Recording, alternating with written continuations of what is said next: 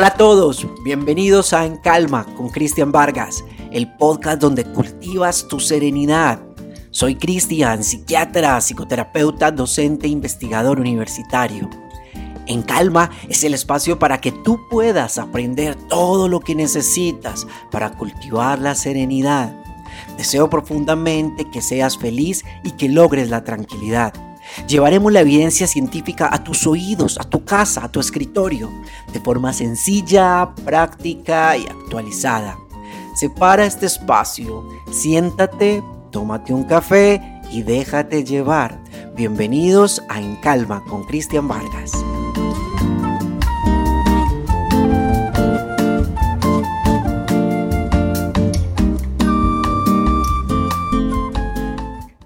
Hola a todos, me alegra inmensamente que estén aquí conectados nuevamente, tratando de aprender muchísimo sobre cómo funciona esta mente, cómo podemos nosotros aquietar el cuerpo, aquietar la mente para lograr mayor serenidad en el día a día.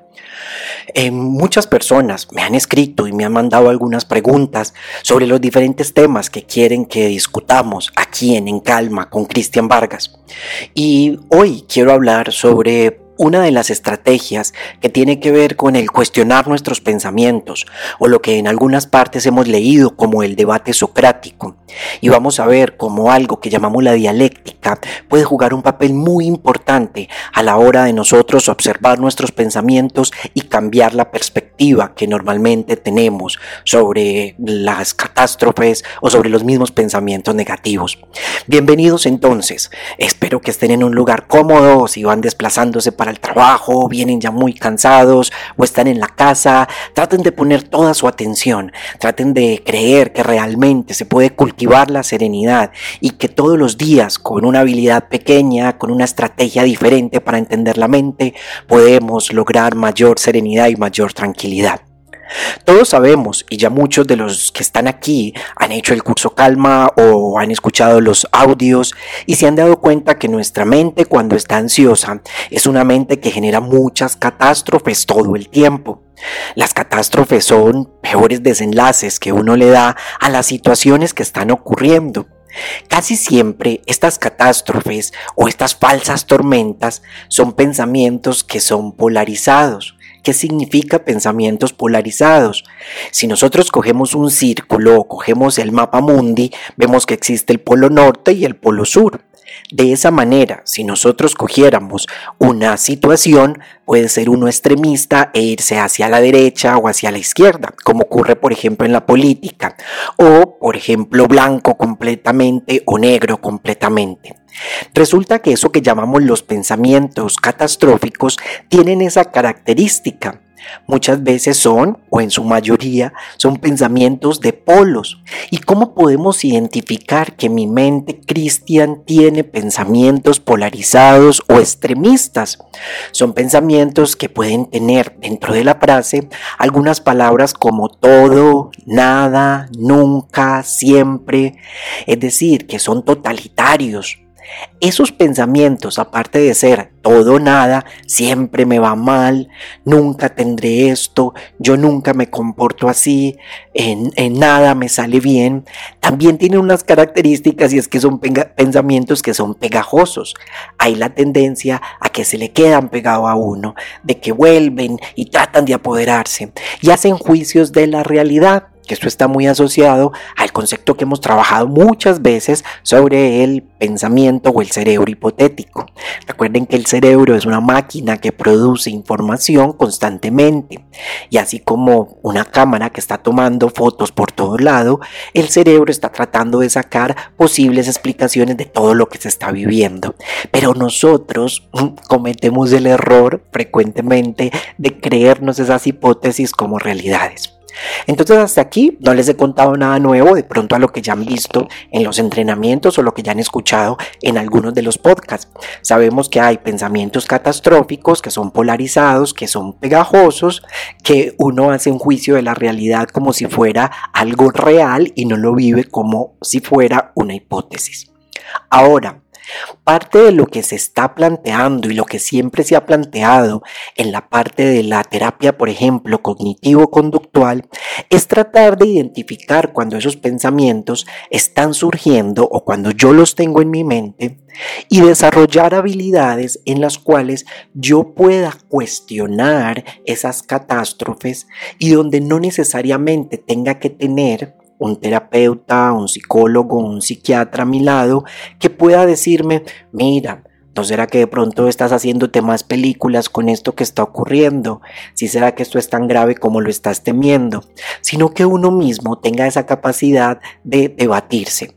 Obviamente esto necesita un entrenamiento y hay que hacerlo todos los días. Recuerden que así como entrenamos en el gimnasio, vamos a trotar o como nos alimentamos todos los días, pues la mente también requiere un entrenamiento. Incluso por eso fue creado en calma, porque no veía un espacio gratuito de fácil acceso donde la gente pudiera entrenar su mente en función de su serenidad.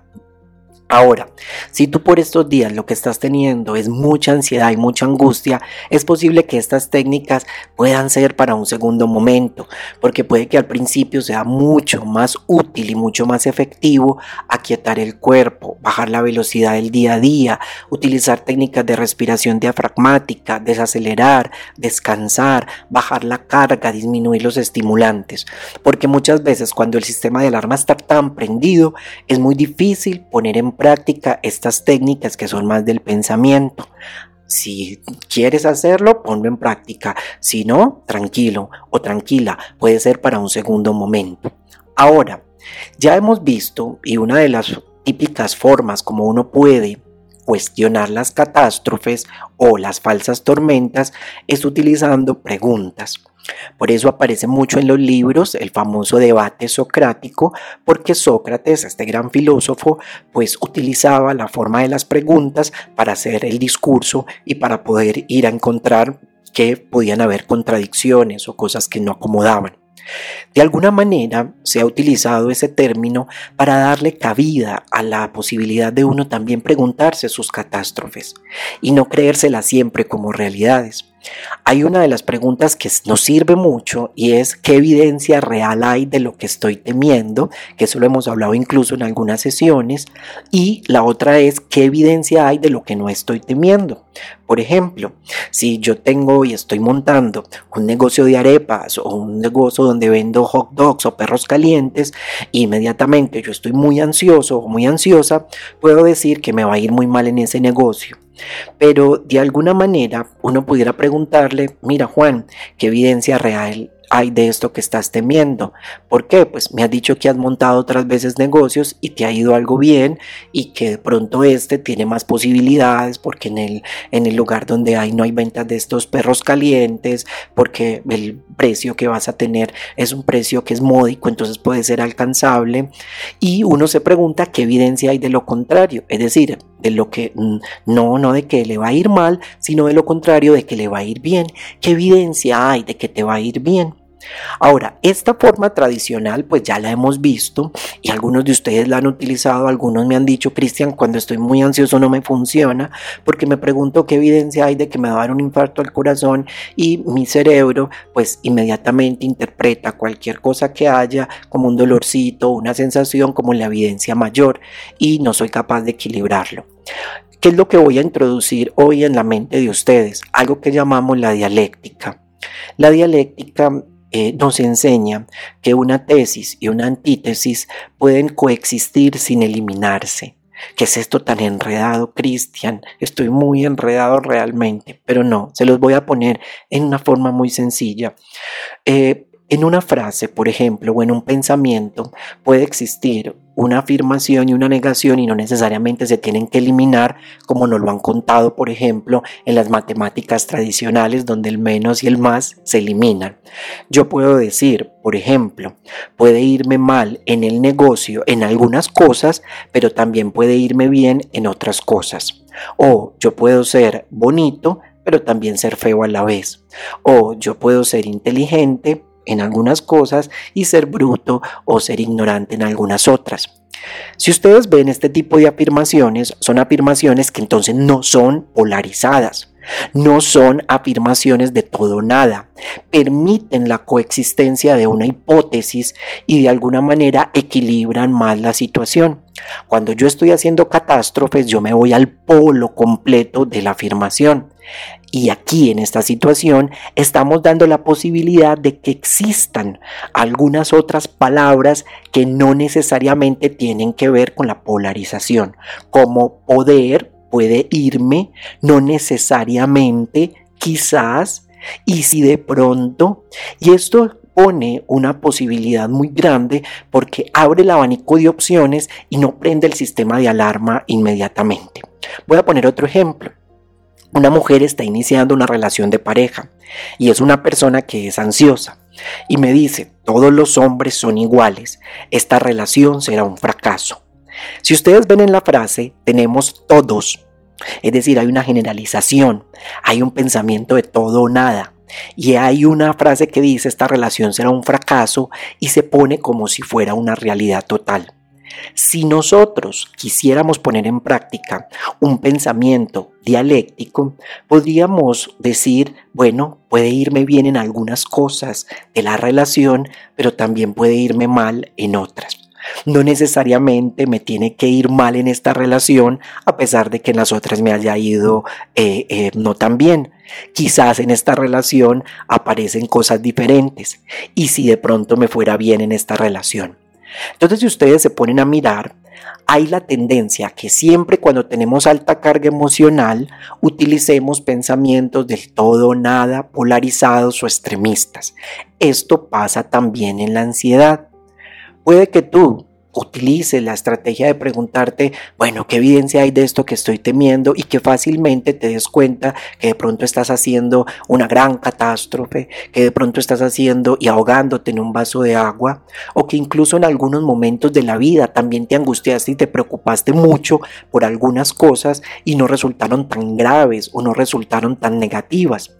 Pero la otra invitación que yo te estoy haciendo es a que trates en tus conversaciones, en tus palabras o incluso en tu forma de ver el día a día de tener un pensamiento más dialéctico y menos polarizado. Y ese pensamiento más dialéctico permite que haya sobre la mesa y la conversación una tesis y una antítesis, es decir, algo que parece ser contrario que se tendría que eliminar. Esto también se puede poner en práctica en tu día a día, en tus relaciones interpersonales, en tus negociaciones, en las cuales no tiene que haber la ganancia de un pensamiento sobre otro, sino que incluso pensamientos totalmente contrarios pueden mantenerse y coexistir. Nosotros lo trabajamos mucho en otros trastornos o en otros problemas. Por ejemplo, personas que quieren morirse, pero a la vez quieren seguir vivas y luchando por vivir. Entonces, ahí vemos un ejemplo de un pensamiento dialéctico. Muchas veces te levantas por la mañana y no quieres ir a trabajar, pero a la vez sí quieres ir a trabajar porque hay algunas cosas que te apasionan del trabajo. La vida es posible que sea más dialéctica y no tan polarizada. ¿Qué quiero yo? Que de pronto durante esta semana, durante estos días, en tus conversaciones con tu pareja, en las catástrofes y en lo que estás temiendo del día a día, puedas reconocer qué tan frecuente utilizas estas palabras que son muy polarizadas todo, nada, nunca, siempre, todos, y que de alguna manera, en la medida que estás siendo consciente, tanto para describir a las personas como para describir situaciones, como para proyectar el futuro, puedas reconocer que hay veces también tú creas catástrofes en el discurso utilizando algunas de estas palabras. ¿Eso que implica? Que tu sistema de alarma se va a prender y tu sistema de alarma cuando se prende activa las neuronas y libera las hormonas necesarias para el estrés y efectivamente se hace todo el círculo vicioso que conocemos en la ansiedad. Ahora, si logras reconocer eso, te invito también a que puedas incluir un poco más de palabras como quizás, puede, no necesariamente este desenlace tiene que llevar al otro desenlace, quizás, y si pudiera, esto de alguna manera relativiza más ese juicio en el que estás viviendo una realidad o más bien un pensamiento como una realidad. Inténtalo, ponlo en práctica en el día a día, hoy en el trabajo, hoy con tu esposo, hoy con tu hijo, cuando haces algunas de las afirmaciones. Recuerda, si bien puede ser un poco complicado entender el pensamiento dialéctico, es muy sencillo porque permite que en la vida hayan contradicciones a la hora de evaluar tanto el futuro, el presente o el pasado. Y esto facilita que la persona se pueda mover en un espectro y no necesariamente que se tenga que preparar para lo más catastrófico, para lo más negativo, como puede ocurrir hay veces en la ansiedad. Si de pronto es muy difícil para ti coger algunos de estos conceptos, te recomiendo que de pronto vuelvas a escuchar el audio, que vayas tomando notas de algunos de los conceptos que se hablaron acá, como fueron los de catástrofes, pensamientos del polo polarizados o extremistas, aquellos pensamientos más neutrales o lo que llamaríamos un pensamiento más dialéctico que permite que estén los más y los menos y que lo pongas en práctica en el día a día. Recuerda que yo no quiero que tú veas esto como si fuera la Biblia, un gurú, una persona que tienes que seguir. No. Humanamente voy aprendiendo, voy poniendo en práctica en mi vida, voy enseñándole a mis pacientes, voy viendo que surgen efecto las técnicas y las voy entregando a la comunidad y a las personas porque este conocimiento no me pertenece a mí. Este conocimiento tiene que fluir y llegar a las personas para cultivar la serenidad. Vamos a dejar ahí donde estás, si vas en el bus, si vas en el metro, si estás escuchando esto manejando o si estás ahí simplemente en casa organizando cosas. Ah, cerrar los ojos por un momentito y simplemente vas a observar tu respiración. Observa a nivel del pecho. Observa cómo se amplía el diámetro del pecho y cómo se retrae y cómo se contrae de una manera mucho más relajada, sin que tú tengas que intervenir. Él solito sabe lo que tiene que hacer. Y mientras observamos esa respiración, vamos a dejar que estos conocimientos y estos conceptos se aquieten y puedan entrar a tu cuerpo, entrar a tu mente y que los visualices poniéndolos en práctica hoy en el día a día o incluso mañana si ya está tarde y vas a acostarte a dormir. Muchísimas gracias por estar aquí en En Calma con Cristian Vargas, este espacio que es un espacio creado para que aprendas a cultivar la serenidad. Un abrazo y recuerda, recomendar en calma, es gratuito, es accesible a todos, lo pueden escuchar muchas personas y podemos de alguna manera generar una gran comunidad en función de la serenidad. Un abrazo y que tengan un feliz día o una feliz noche en calma.